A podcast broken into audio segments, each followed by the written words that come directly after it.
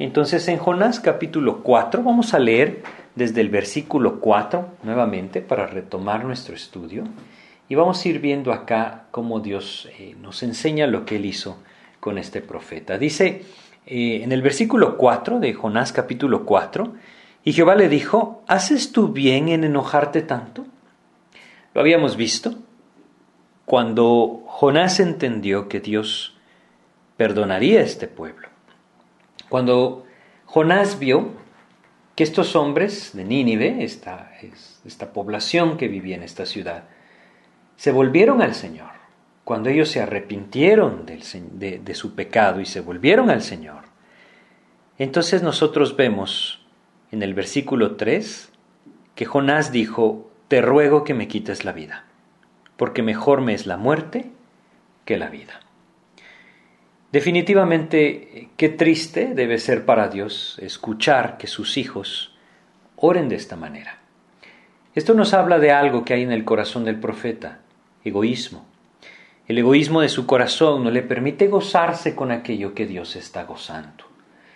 Y es tremendo lo que vemos acá porque la lección aprendida en el pez vemos que ha sido olvidada por completo. Creo yo que en este pasaje, o bueno, realmente en todo este libro, pero en este pasaje, nosotros debemos ir viendo la vida de Jonás y debemos ir viendo también nuestras vidas. Debemos reconocer que el tener victoria sobre una prueba no solamente significa el poder sobrellevarla en el gozo, la paz y la gracia que el Señor nos da, algo muy importante es no olvidar la lección. Si nosotros olvidamos la lección, Aquello que Dios nos ha enseñado por medio de la prueba entonces rápidamente volverá a ser parte de nuestras vidas y pareciera ser entonces que no aprobamos la lección. Es lo que está sucediendo en la vida de Jonás. La lección que Dios le enseñó a través de todo ese evento que leímos en los primeros dos capítulos de este libro, pareciera ser que Jonás se ha olvidado de esto. Y qué tremendo que es cuando el egoísmo nos hace pensar que los cuidados de Dios solo nosotros los merecemos. Él ha olvidado que su corazón estaba en rebeldía con Dios. Él ha olvidado que él estaba huyendo de Dios cuando Dios alcanzó su vida y en su misericordia lo hizo volver a Él. No podemos nosotros olvidar las lecciones que Dios nos ha enseñado. Si lo hacemos, rápidamente retomaremos nuestros propósitos y nuestra voluntad y abandonaremos la del Señor. Una de las cosas que nosotros debemos reconocer es que constantemente Dios nos quiere llevar a aquello que el apóstol Pablo llamaba la muerte de sí mismo, de tal manera que ya no sigamos nuestra voluntad, sino la del Señor. Que nosotros podamos reconocer que lo único que hemos logrado haciendo nuestra voluntad es llevar nuestras vidas hacia la destrucción. Y en cambio, apropiemos la del Señor para encontrar un camino distinto. En el versículo 4, la pregunta que encontramos, ¿haces tú bien en enojarte tanto? Es una pregunta que definitivamente Dios podría hacer a todos aquellos creyentes que están viviendo para sí mismos, que están teniendo solamente su vida como el centro de todo lo que hacen. Lastimosamente vivimos en un mundo en el que constantemente somos invitados a esto. Vivimos en un tiempo en el que el egoísmo es algo que no solamente se enseña, sino que se lucha por esto. Ahora, evidentemente no lo vemos o no lo llamamos de esa manera, pero realmente el mundo está creciendo en egoísmo y nos enseña a amarnos a nosotros mismos. Es una de las características que Dios menciona en las Escrituras que tendrían los hombres de los últimos tiempos. Ahí en 2 Timoteo capítulo 3, Él nos dice que serían hombres amadores de sí mismos, amadores de los deleites más que de Dios, amadores del dinero, amadores de la plata, avaros, esa es la palabra. Y eso es lo que nosotros vemos hoy. Eso es lo que el mundo está sembrando en la vida de todos y como creyentes fácilmente nos podemos ver atrapados por esto también. Así es que esta es una buena pregunta para hacernos. ¿Haces tú bien en enojarte tanto? ¿Cuándo?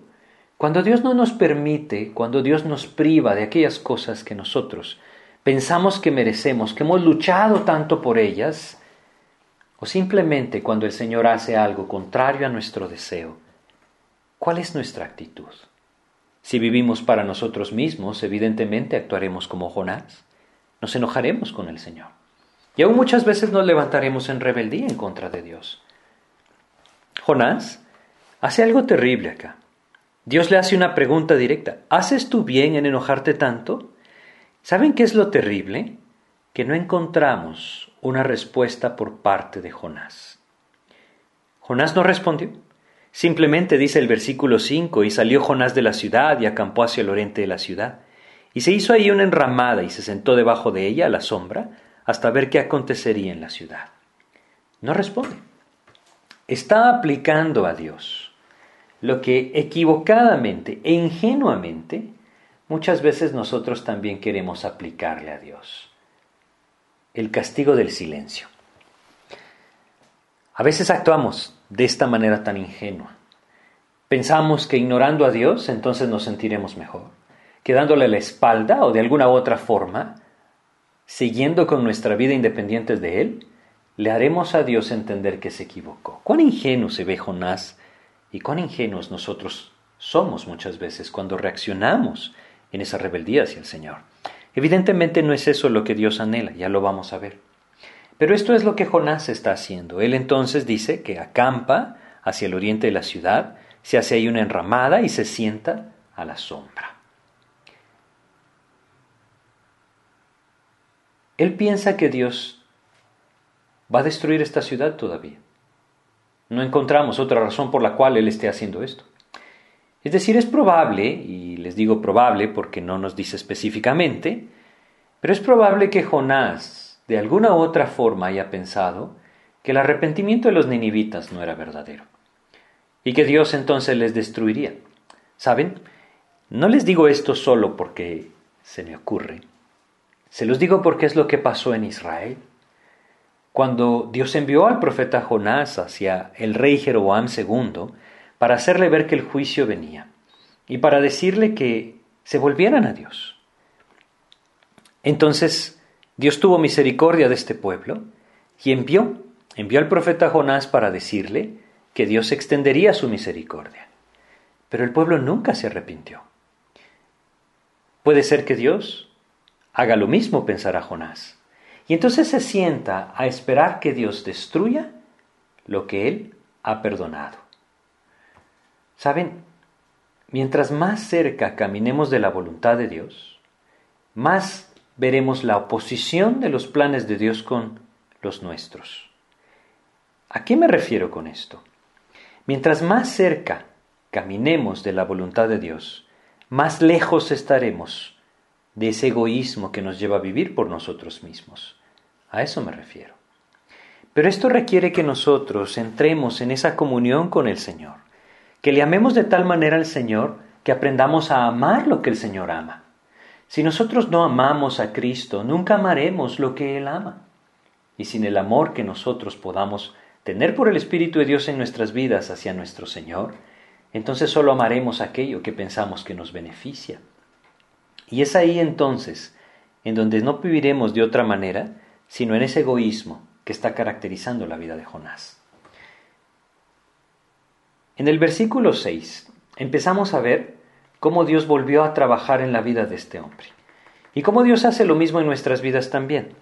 Vamos a leer tres veces en estos versículos que Dios preparó algo. El primero está en el versículo 6, en donde dice, y preparó Jehová Dios una calabacera, la cual creció sobre Jonás para que hiciese sombra sobre su cabeza y le librase de su malestar. Y Jonás se alegró grandemente por la calabacera. Esta frase que leemos, preparó Jehová Dios, nos dice que Dios está interesado en Jonás, ¿no les parece? Y también nos enseña que Dios también prepara en nuestras vidas todo aquello que nosotros necesitamos, con un propósito muy claro, que nosotros podamos volvernos a la voluntad del Señor.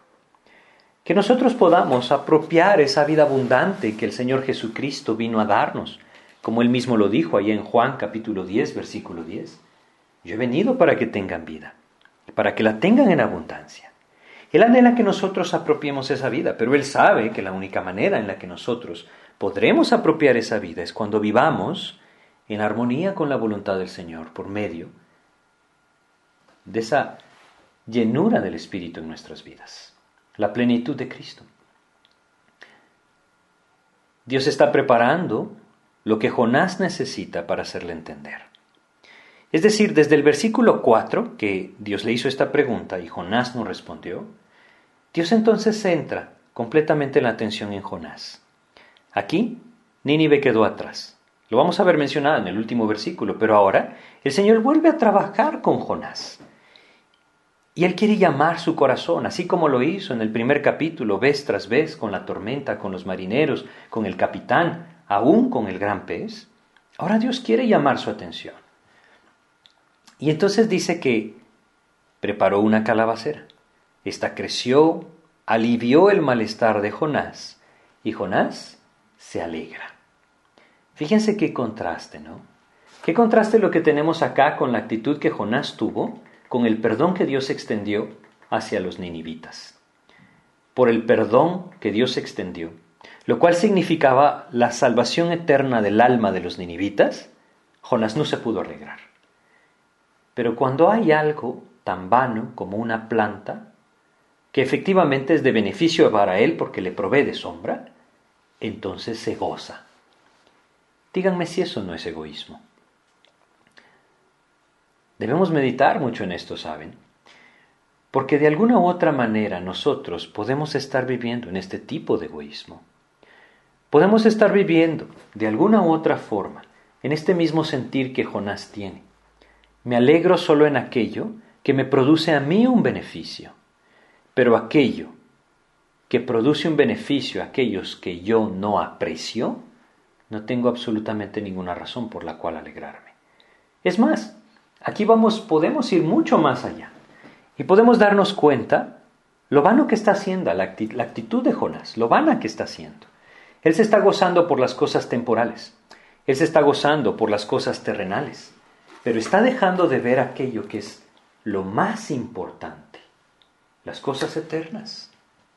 Si nosotros vamos a Juan capítulo 6, es un buen momento para aplicar este versículo, tanto en la vida de Jonás como en aquello que nosotros identifiquemos. Si hay algo similar en nuestras vidas, como lo estamos viendo con Jonás.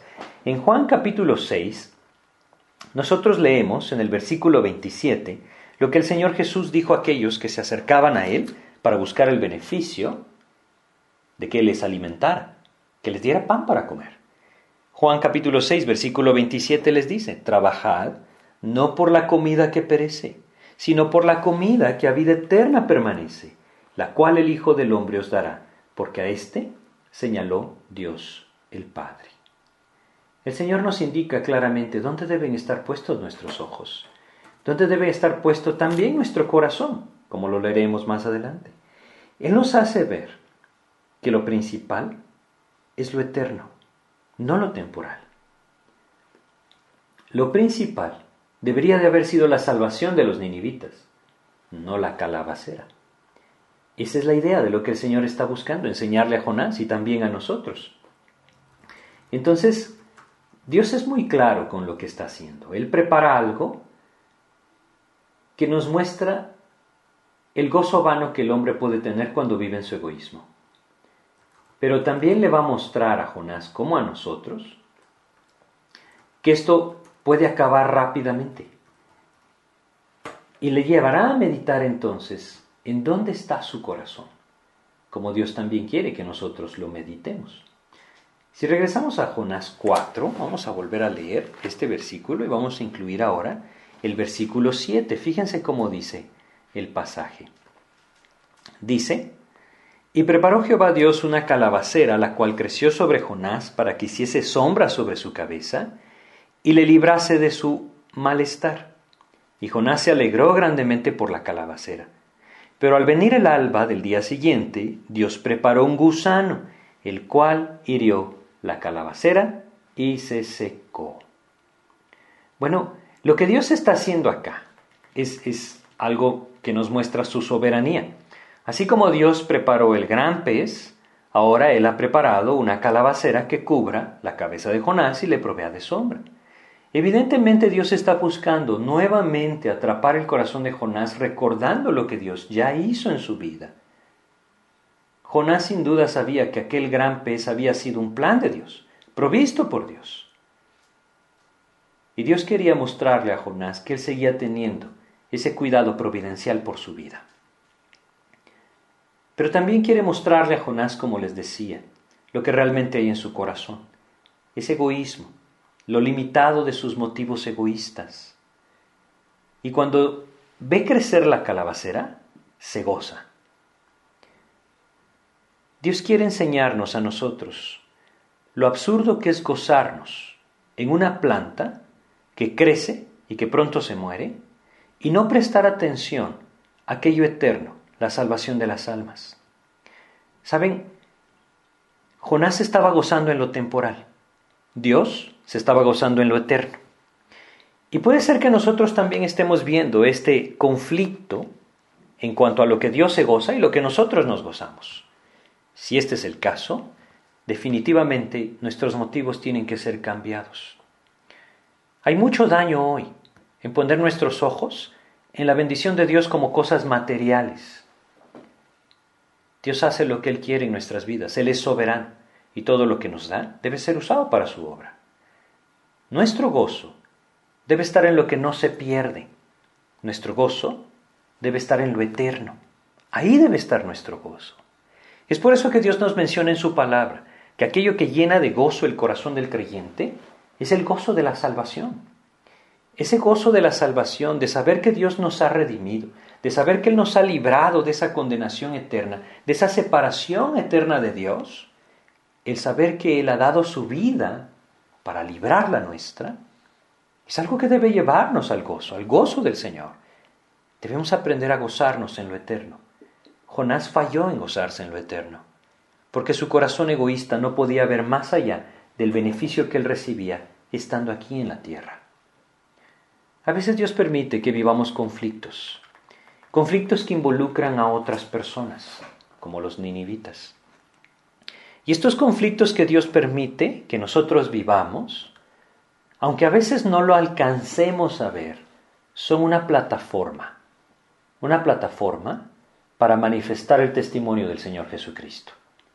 Si nosotros actuamos buscando solo el beneficio de nosotros mismos, si somos egoístas, si actuamos por nosotros mismos, cerraremos la puerta y nunca manifestaremos a Cristo.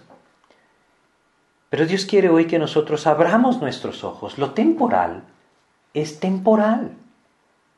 Y un día todo cambiará, absolutamente todo. Porque ni siquiera estaremos aquí. Lo eterno, como la misma palabra lo dice, es para siempre.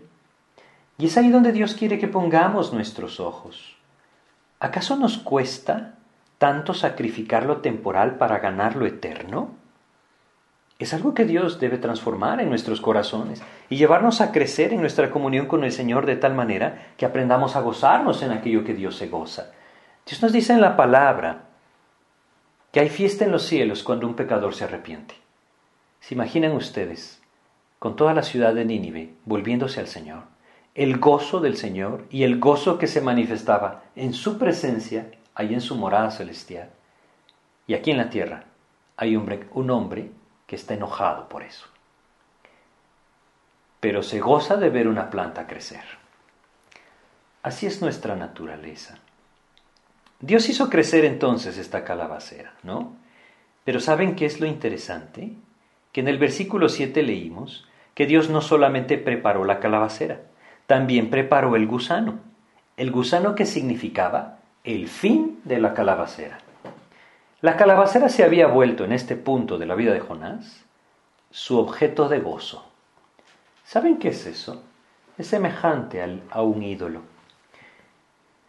Hoy muchos de nosotros puede ser que estemos viviendo así, que tengamos como objeto de nuestro gozo algo material, alguna persona con la que nos relacionamos o incluso la posición que nos ha obtenido. Es decir, creo que Salomón lo dijo de una forma tan clara y tan sencilla. Vanidad de vanidades, todo es vanidad. Puede ser que el objeto de nuestro gozo hoy sea algo vano, como lo era la calabacera en la vida de Jonás. ¿Saben qué será lo próximo que Dios preparará si esto es así? Preparará nuestro gusano. El gusano que acabe con aquello que ha ocupado el lugar de Dios en nuestros corazones. Cuando no vivimos entregados, hacemos de las cosas que Dios nos provee o que Dios mismo nos ha preparado nuestros ídolos. Y nos olvidamos de aquel que nos las dio. El objeto de lo que Dios está haciendo con Jonás es porque Dios quiere seguir usando a Jonás. Es porque Dios quiere que Jonás esté cerca de él. Y Dios quiere lo mismo en nuestras vidas. Si Dios quiere usar nuestras vidas, si Dios quiere que nosotros moremos cerca de Él, que nosotros estemos bajo sus alas, como el Salmo lo dice, todo aquello que nos impide vivir así, Dios tendrá que actuar. Y Dios tendrá que traer a nuestras vidas ese gusano que nos quite el objeto de nuestra idolatría. Es por eso que nosotros debemos meditar en esto. Es por eso que nosotros debemos meditar acá lo que claramente nosotros leemos en Lucas capítulo 12, ¿sí? En Lucas capítulo 12, versículo 34, el Señor Jesús nos dijo algo, algo muy claro para apropiar acá. Porque donde está vuestro tesoro, allí estará también vuestro corazón. Uno podría pensar que el tesoro de Jonás es la calabacera, pero evidentemente que no es la calabacera. El tesoro de Jonás es él mismo. Y todo aquello que le beneficia a él mismo, entonces será un objeto de gozo, porque ahí está su corazón, y entonces se vuelve el objeto de gozo. La calabacera es algo que le beneficia, alivia el sol sobre su cabeza y le permite tener cierto descanso. Si nosotros estamos hoy viviendo para nosotros mismos, el objeto de nuestro gozo tendrá que ver con aquello que según nosotros es beneficioso para nosotros mismos. Espero que me estén comprendiendo. Parece un poco enredado, pero simplemente no lo es. Donde está mi tesoro, ahí estará mi corazón. ¿Dónde estoy encontrando mi gozo? Esa es la pregunta. ¿En qué estoy encontrando mi gozo hoy? ¿Dónde está mi corazón?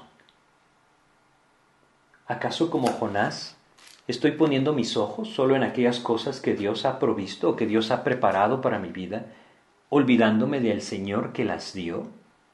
¿Estoy poniendo mis ojos en las cosas temporales y no en las eternas? ¿Estoy viviendo en este egoísmo que Jonás está viviendo? Dios me quiere sacar de ahí. Dios quiere llevar nuestros ojos hacia lo eterno. Constantemente en su palabra nos llama a esto a poner nuestros ojos arriba, como lo dicen Colosenses, capítulo 3, desde el 1 hasta el 3. Él anhela que volteemos a ver hacia lo eterno, hacia arriba. En el versículo 8, Dios va más allá con Jonás y dice lo siguiente, y aconteció que al salir el sol, preparó Dios un recio viento solano, y el sol hirió a Jonás en la cabeza y se desmayaba. Paremos un ratito ahí. Este hombre se encuentra en una situación en la que probablemente todos nosotros nos hemos encontrado alguna vez y quizá alguno de ustedes esté viviendo. Pareciera ser que las tragedias no dejan de suceder en su vida. Primero sus enemigos son perdonados por Dios. Qué tragedia para aquel que vive en egoísmo. Segundo, la calabacera que le producía sombra, que ya olvidó que Dios la dio, es comida por un gusano. Qué tragedia para aquel que vive en egoísmo. ¿Sí? Y ahora hay un gran viento que sopla y quita las hojas secas de la calabacera y ahora sí el sol pega con toda fuerza en la cabeza de Jonás. Qué tragedia para aquel que vive en egoísmo. ¿Por qué les digo esto? Para aquel que vive en egoísmo. Porque delante de él tiene más de cien mil personas que han encontrado salvación por medio de haber escuchado el mensaje y haberse vuelto con fe al Señor. ¿Cómo es posible que no lo logre ver? ¿Cómo es posible que no esté, en vez de estar en, esa, en ese lugar al oriente de la ciudad luchando con Dios, debería estar abrazando a los ninivitas gozándose de la misericordia que ellos también han recibido, como Él también la recibió? Esto pasa cuando nosotros olvidamos de dónde nos rescató el Señor. Muchas veces, como creyentes, vamos avanzando en nuestra vida cristiana y vamos perdiendo de vista las maravillas de la gracia del Señor. Vamos perdiendo de vista lo que el Señor ha hecho en nuestras vidas, cómo Él nos libró de esa condenación. Y no solamente esto, cómo nos liberó del lazo del enemigo, cómo nos liberó de la esclavitud del pecado. Perdemos de vista ese amor maravilloso que un día experimentamos en el Señor. Y esto nos lleva a vivir lejos del Señor. En Apocalipsis capítulo 2, en el versículo 5 de Apocalipsis 2, leemos una exhortación que Dios hace a la iglesia de Éfeso, a la cual escribe por medio del apóstol Juan, haciéndole una, una exhortación a volverse a Él. Recuerda, por tanto, de dónde has caído y arrepiéntete y haz las primeras obras. Pues si no vendré pronto a ti y quitaré tu candelero de su lugar, si no te hubieres arrepentido. No quiere decir que van a dejar de ser sus hijos, que va a dejarse de ser su iglesia, Quitar el candelero de su lugar quiere decir, ya no podrás ser luz. Dios está tratando con la vida de Jonás, porque si Jonás no arregla este conflicto en su corazón, Jonás tendrá que ser puesto en la repisa, la repisa de la inutilidad. Es lo mismo en nuestras vidas.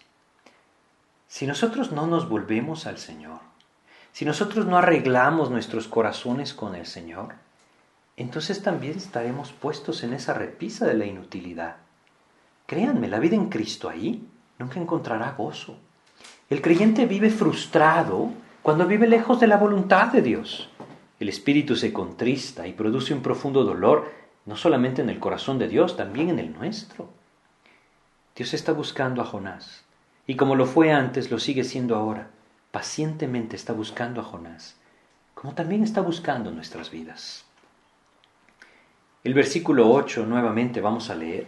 Y aconteció que al salir el sol, preparó Dios un recio viento solano, y el sol hirió a Jonás en la cabeza, y se desmayaba y deseaba la muerte, diciendo, mejor sería para mí la muerte que la vida. Este es el profeta por el cual Dios, trajo el avivamiento más grande que tenemos registrado en la Biblia. Es este profeta el que está diciendo, prefiero estar muerto. Qué importante lección tenemos acá. Cuando nosotros estamos viviendo en la carne, estamos viviendo en nuestro egoísmo, estamos viviendo lejos de la voluntad del Señor,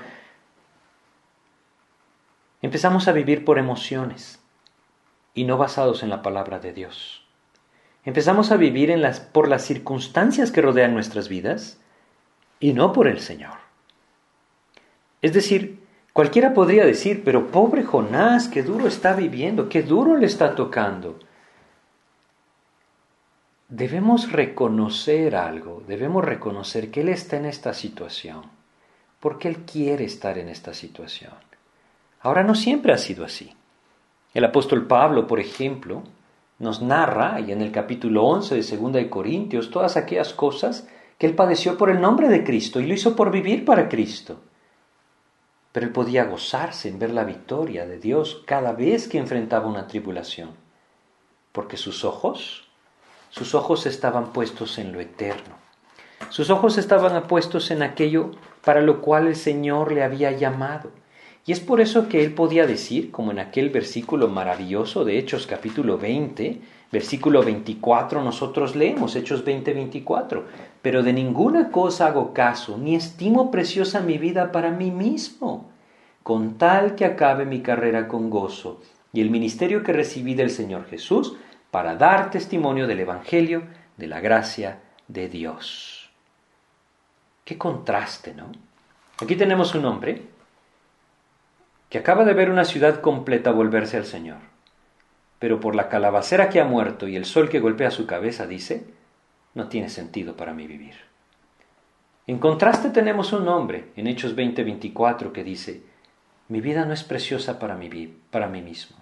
Lo único que anhelo es cumplir la voluntad de Dios, dar testimonio de su gracia. Quizá lo veamos como dos extremos, ¿no? ¿Saben?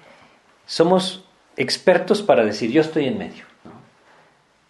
No, podremos estar en medio. Es decir, a veces no nos queremos identificar con un hombre como Jonás y vemos la vida de un hombre como Pablo y decimos, bueno, él está muy lejos de mí. Es que ninguno de nosotros es apto para vivir para el Señor. El Espíritu de Dios lo hace y lo que Dios está viendo es nuestro corazón. Esa es la idea de todo esto. No podemos vivir por emociones, no podemos vivir dependiendo de las circunstancias que nos rodean. Debemos vivir dependiendo de esa intimidad con el Señor por medio de su palabra. Solamente ahí, cuando el Espíritu de Dios tome ese control de nuestras vidas, habrá gozo. Gozo no por lo que estamos experimentando hoy en nuestras vidas, gozo por lo que el Señor está saciando nuestro corazón. Es algo muy distinto. Este gozo que Jonás tenía por la calabacera no era el gozo que venía del Espíritu de Dios, no provenía de Dios. ¿Por qué? Porque no, no dependía de Dios. No era el gozo del Espíritu, era una emoción en su corazón de alegría, por lo que Dios le había provisto, pero no porque Dios se lo había provisto. Hay una gran diferencia en eso. Dios preparó todo en la vida de Jonás, como Dios también quiere preparar todo, más bien prepara todo en nuestras vidas. Lo importante es que nosotros prestemos atención a lo que Él está buscando en nuestras vidas. En los versículos 9 al 11, nosotros terminamos leyendo en este capítulo, vamos a leer Jonás 4 del 9 al 11. Entonces dijo Dios a Jonás, ¿tanto te enojas por la calabacera? Y él respondió, mucho me enojo hasta la muerte. Qué tremenda respuesta, ¿no? Dios le está diciendo a Jonás, Jonás, ¿te estás dando cuenta? ¿Te das cuenta del contraste que hay en tu corazón? ¿Te das cuenta de lo ingenuo que está haciendo Jonás? Almas eternas han sido alcanzadas y tú estás enojado porque la calabacera se murió. Bueno, es importante que nosotros también arreglemos nuestras prioridades a la luz de la palabra del Señor. ¿Qué es más importante para nuestras vidas? ¿Aquello que nosotros vivimos hoy? ¿Quizá nuestros trabajos o nuestras cosas materiales o de alguna otra forma, aún lo que las personas piensan de nosotros o la salvación de las almas? ¿Qué es más importante? Dios le está diciendo, Jonás, mientras tú estés enfocado en lo temporal, nunca podrás tener piedad de lo eterno. Eso es lo que él está diciendo. Jonás, ¿haces bien en vivir así? Qué pregunta, ¿no? ¿Qué pregunta? La respuesta de Jonás es algo verdaderamente trágico en su vida.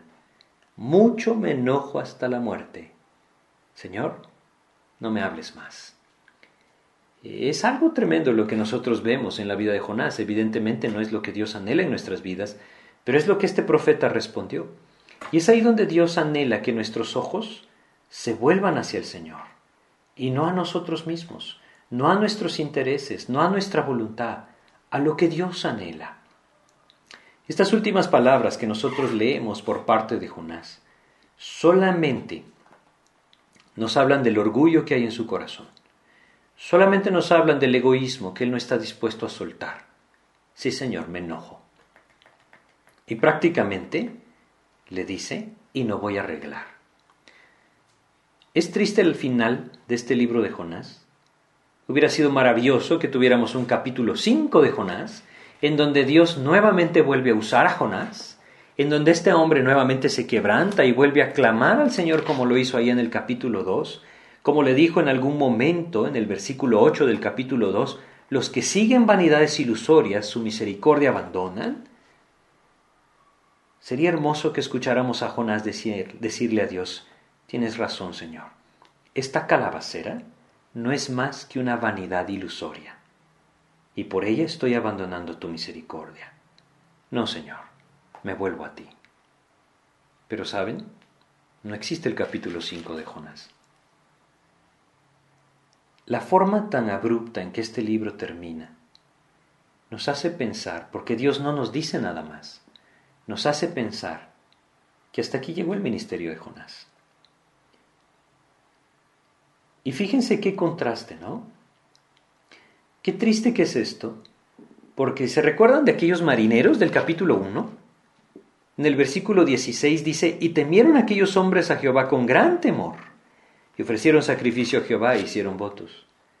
Aquellos marineros sin duda fueron y contaron la historia a sus familias. Y a pesar de que no se nos dice nada, podemos gozarnos, podemos ilusionarnos, ¿no? De decir, probablemente como aquel carcelero de Filipos que sanó las heridas de Pablo y Silas, estos marineros también se convirtieron con toda su casa. ¿Y qué hay de los ninivitas? Durante 150 años Dios prolongó su misericordia hacia la ciudad de Nínive. 150 años más vivieron esta, vivió este, esta ciudad o vivieron estas generaciones apropiando la misericordia de Dios. Pero ¿qué hay de Jonás? Aquel hombre que Dios usó para alcanzar a los marineros, aquel hombre que Dios usó para alcanzar a los ninivitas, ha desechado la misericordia y la gracia de Dios. Qué tremendo, ¿no? Dios quiere librarnos de esto. Y es por eso tan importante que nosotros aprendamos a reaccionar. El orgullo, el egoísmo, es lo que llevó a Jonás a esta posición. ¿Hay orgullo? ¿Hay egoísmo en nuestras vidas? Cuidado. Podemos endurecer nuestros corazones. Dios lo había preparado todo. Dios había preparado el viento, Dios había preparado la tempestad, Dios había preparado el gran pez, Dios preparó el gusano, como preparó la calabacera. Todo estaba bajo el control de Dios. Dios estaba en búsqueda del corazón de Jonás, pero Jonás se resistía. Dios está en búsqueda de nuestra vida también. Y si hasta este momento alguno de nosotros se ha resistido, no tiene sentido que lo sigamos haciendo. Él anhela que volvamos nuestro corazón a Él. Si nosotros caminamos con el Señor, si nos volvemos a Él o permanecemos fieles a Él, veremos cómo Dios también seguirá preparando las cosas en nuestras vidas para poder glorificar su nombre en nuestras vidas, para que nosotros no solamente podamos experimentar esa gracia maravillosa del Señor, que derrama su misericordia sobre nosotros, sino que también la podamos compartir y podamos gozarnos con muchos más, al ver cómo el Señor toma control de sus vidas y los encamina por el camino de la verdad. Pero hoy es el día para volverse al Señor. Dios piensa en todo en nuestras vidas también. Hoy Dios anhela también que hayan hombres, que hayan personas que Dios pueda usar para evitar el juicio en otras personas, como usó a Jonás. Si nosotros hemos conocido la misericordia de Dios, debemos entender que nuestra responsabilidad es ir y compartir ese mensaje de misericordia del Señor. Dios acá nos habla de un profeta que tristemente la desechó. Dios le dice en los versículos 10 y 11 a Jonás, Jonás capítulo 4, versículos 10 y 11, y dijo Jehová, tuviste tu lástima de la calabacera en la cual no trabajaste, ni tú la hiciste crecer, que en espacio de una noche nació y en espacio de otra noche pereció. Y no tendré yo piedad de Nínive, aquella gran ciudad, donde hay más de ciento veinte mil personas que no saben discernir entre su mano derecha y su mano izquierda y muchos animales. Dios le está haciendo ver ese contraste, ¿no? Y cuán importante es que nosotros también lo alcancemos a ver. ¿Qué es más importante? la eternidad o la vida temporal en este mundo. Estamos cercanos a una fecha en donde todo el mundo, de alguna u otra manera, se recuerda a las personas que han partido de este mundo, ¿no? Quizás es un buen momento para entender esto. Hay una eternidad por delante. Y más pronto que tarde, todos partiremos hacia ella. Es ahí en donde Dios quiere que pongamos nuestros ojos, para que a la luz de esto nuestras prioridades se ordenen en aquello que verdaderamente es importante, la eternidad. Pero también quiero compartir con ustedes un contraste, un contraste tremendo. Porque aquí tenemos un hombre que no está dispuesto a ceder, que no está dispuesto a abandonar su orgullo, que no está dispuesto a abandonar su egoísmo. Tenemos un hombre que sus últimas palabras fueron, mucho me enojo hasta la muerte. Un hombre que no reaccionó. No estuvo dispuesto a dar lo suyo para que otros alcanzaran misericordia. Si nosotros vamos a Filipenses, en el capítulo 2 de Filipenses, aquí vamos a pasar nuestro último tiempo en el estudio del libro de Jonás, Filipenses capítulo 2, encontramos el contraste, un contraste maravilloso y alentador. Primero empecemos con el versículo 3 del Filipenses capítulo 2. Filipenses 2, versículo 3 dice, Nada hagáis por contienda o por vanagloria. Antes bien con humildad, estimando cada uno a los demás como superiores a él mismo. Jonás falló en esto, ¿saben? Él no pudo actuar con humildad. Él se puso muy por encima de los ninivitas e incluso de Dios. Dios nos llama a todo lo contrario. Dios nos llama a humillar nuestros corazones, a estimar cada uno a los demás como superiores a Él mismo. Entendámoslo de la forma que Dios se lo está mostrando a Jonás. Lo que Dios dice es, es mucho más importante la salvación de tu vecino que tus comodidades terrenales. Es mucho más importante la salvación de aquellos que amamos o decimos amar que nuestras comodidades o la aceptación que tengamos de las personas. La eternidad debe estar por encima estimando cada uno a los demás como superiores a él mismo. Y luego el versículo 4 dice, no mirando cada uno por lo suyo propio. Debemos abandonar nuestras calabaceras, espero que lo entiendan. Debemos abandonar ese objeto del gozo en nuestras vidas que nos está separando del objeto del gozo del Señor, la salvación de las almas. Debemos poner nuestra mira en lo que verdaderamente es importante, no mirando cada uno por lo suyo propio. Debemos abandonar ese egoísmo. Y yo entiendo que muchas veces esto nos cuesta tremendamente, porque el mundo nos ha enseñado a ser egoístas, es la realidad. Y muchas veces el pensamiento es, yo no me dejaré de nadie. Eso es lo que el mundo nos ha enseñado. Pero aquí leemos, no mirando cada uno por lo suyo propio, sino cada cual también por lo de los otros. Y tenemos entonces el ejemplo por excelencia. Fíjense qué hermoso cómo empieza el siguiente versículo, el versículo 5. Haya pues en vosotros este sentir esta palabra o esto, esta traducción, este sentir, significa esta mentalidad. Podríamos eh, decirlo de esta manera, haya también en vosotros esta actitud en su mente que hubo también en Cristo Jesús. Ahí está el contraste. Muchos como Jonás no están dispuestos a abandonar su egoísmo y vivir para el Señor, dando su vida por la causa del Señor gozándose por aquello que el Señor se goza, abandonando aquello que el Señor nos llama a abandonar. Cristo es el ejemplo de todo lo contrario. Su corazón, su mente, estuvo dispuesto a todo por amor a nosotros.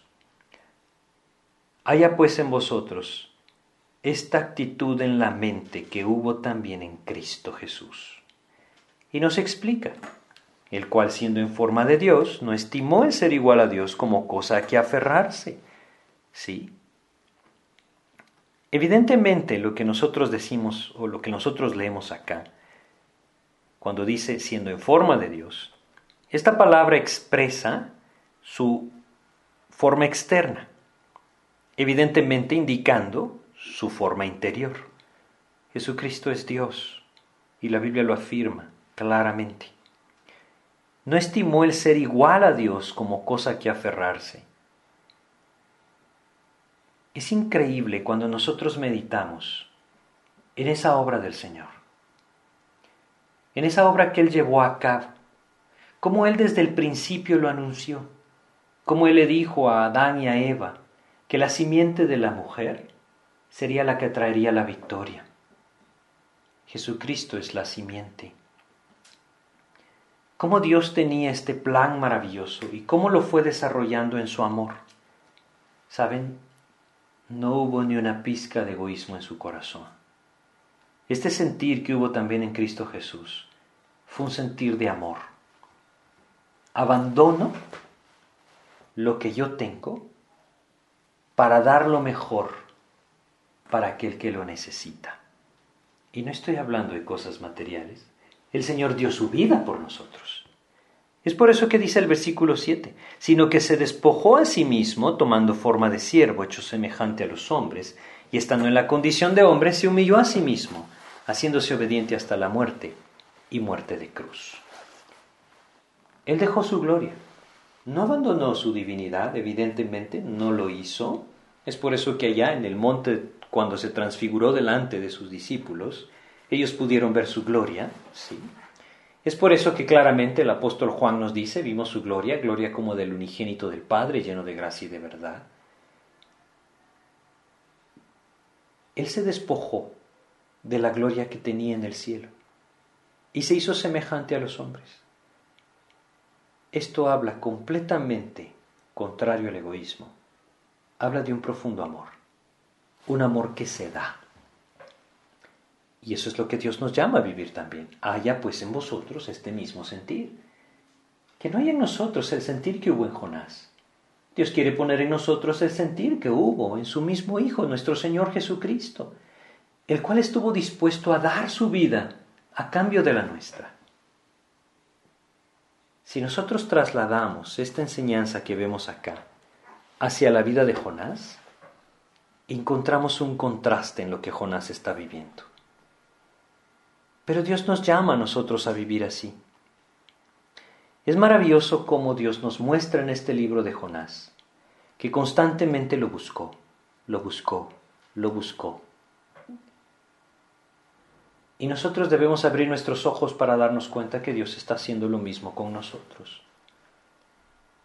Simplemente es un llamado de Dios tremendo a abandonar nuestro egoísmo, a dejar de vivir por nosotros mismos y empezar a vivir para el Señor. Si empezamos a vivir para el Señor y empezamos a vivir por el Señor, entonces aprenderemos a amar lo que el Señor ama y aprenderemos a aborrecer lo que el Señor aborrece. Lo que necesitamos es ese contacto con nuestro Señor. Es abandonarnos a nosotros mismos en las manos de Cristo, sabiendo que allí hay la victoria segura. Ese es el llamado del Señor. Eso es lo que Dios nos enseña claramente en su palabra. Eso es lo que el Señor Jesucristo dijo ahí en Lucas, en el capítulo 9 de Lucas, estos versículos tan claros. Lucas capítulo 9, versículos 23 al 25 dice, y decía a todos, si alguno quiere venir en pos de mí, niéguese a sí mismo. Este es un abandono completo de nuestro orgullo y de nuestro egoísmo en el Señor. Tome su cruz cada día. Esto quiere decir, no mi voluntad, Señor, la tuya. Es un abandono de mi propia voluntad para apropiar la voluntad del Señor. Y sígame. Solamente negándonos a nosotros mismos y apropiando su voluntad desechando la nuestra, le podremos seguir. Y añade, porque todo el que quiera salvar su vida la perderá. Eso es lo que Jonás está haciendo. Y todo el que pierda su vida por causa de mí, éste la salvará. Eso es lo que Dios anhela que hagamos en Cristo. Y termina diciendo, pues que aprovecha al hombre si gana todo el mundo y se destruye o se pierde a sí mismo. ¿Qué sentido tiene las cosas materiales ante la luz de la eternidad? Ninguno. Por eso es que Dios nos llama a través de este capítulo final de Jonás a no resistirnos al llamado del Señor, a no resistirnos a su preciosa y perfecta voluntad, a abandonar nuestro egoísmo, a no vivir por nosotros mismos, sino entender que de la manera que Él dio su vida por nosotros, abandonando todo para dar su vida por nosotros, así nos llama a tener ese mismo sentir. Si nosotros hoy nos volvemos al Señor y vamos a su palabra y meditamos en esto, Dios puede mostrarnos la condición de nuestro corazón. Cualquier cosa que Dios nos muestre que interrumpe esa libertad del Señor para que nos podamos gozar en lo que Él se goza, debemos entregarlo en sus manos. Es ahí donde el Señor entonces tomará control de nuestros corazones y nos llevará a vivir en ese profundo gozo que produce caminar en la voluntad del Señor. Simplemente quedémonos con esto en el corazón. No vivamos por nosotros mismos. No vivamos para nosotros mismos. Vivamos por Cristo y para Cristo. Ahí, ahí está el verdadero gozo. Vamos a terminar haciendo una oración para pedirle a Dios que nos guíe. Te agradecemos, Padre, porque tú nos recuerdas que nos amas de tal manera que día a día vas preparando aquello que necesitamos, Señor, para volvernos a ti. Ayúdanos, Padre, a no endurecer nuestros corazones. Ayúdanos a abandonar nuestro egoísmo y volvernos a ti. Ayúdanos, Señor, a poner nuestros ojos en lo eterno. Ayúdanos a aprender a gozarnos en aquellas cosas en las que tú te gozas. Ayúdanos a poner nuestros ojos en las cosas de arriba, las del cielo. Te pedimos, pues, que si alguno de nosotros está viviendo para sí mismo, buscando solo aquello que piensa que le hará feliz o que le hará sentirse realizado, pero esto no te incluye a ti quebrántanos, humíllanos, no nos permitas alejarnos más de ti. Prepara, Señor, también ese gusano que acabe con nuestra calabacera, Señor. Y danos la gracia de volvernos a ti con todo el corazón. Te agradecemos por esta enseñanza y te pedimos en el nombre de Jesús. Amén, Señor. Pues muchas gracias por su atención, que Dios les bendiga. Si Dios permite, eh, este domingo estaremos compartiendo, eh, como todos los domingos, eh, un resumen del libro de Jonás. Creo que es bien, bien importante. Vamos a, a, sacar una enseñanza muy puntual de, de, cada uno de los capítulos. ¿no? Entonces, por si quieren escuchar, pues vamos a estar también compartiendo acerca de Jonás. Que Dios les bendiga.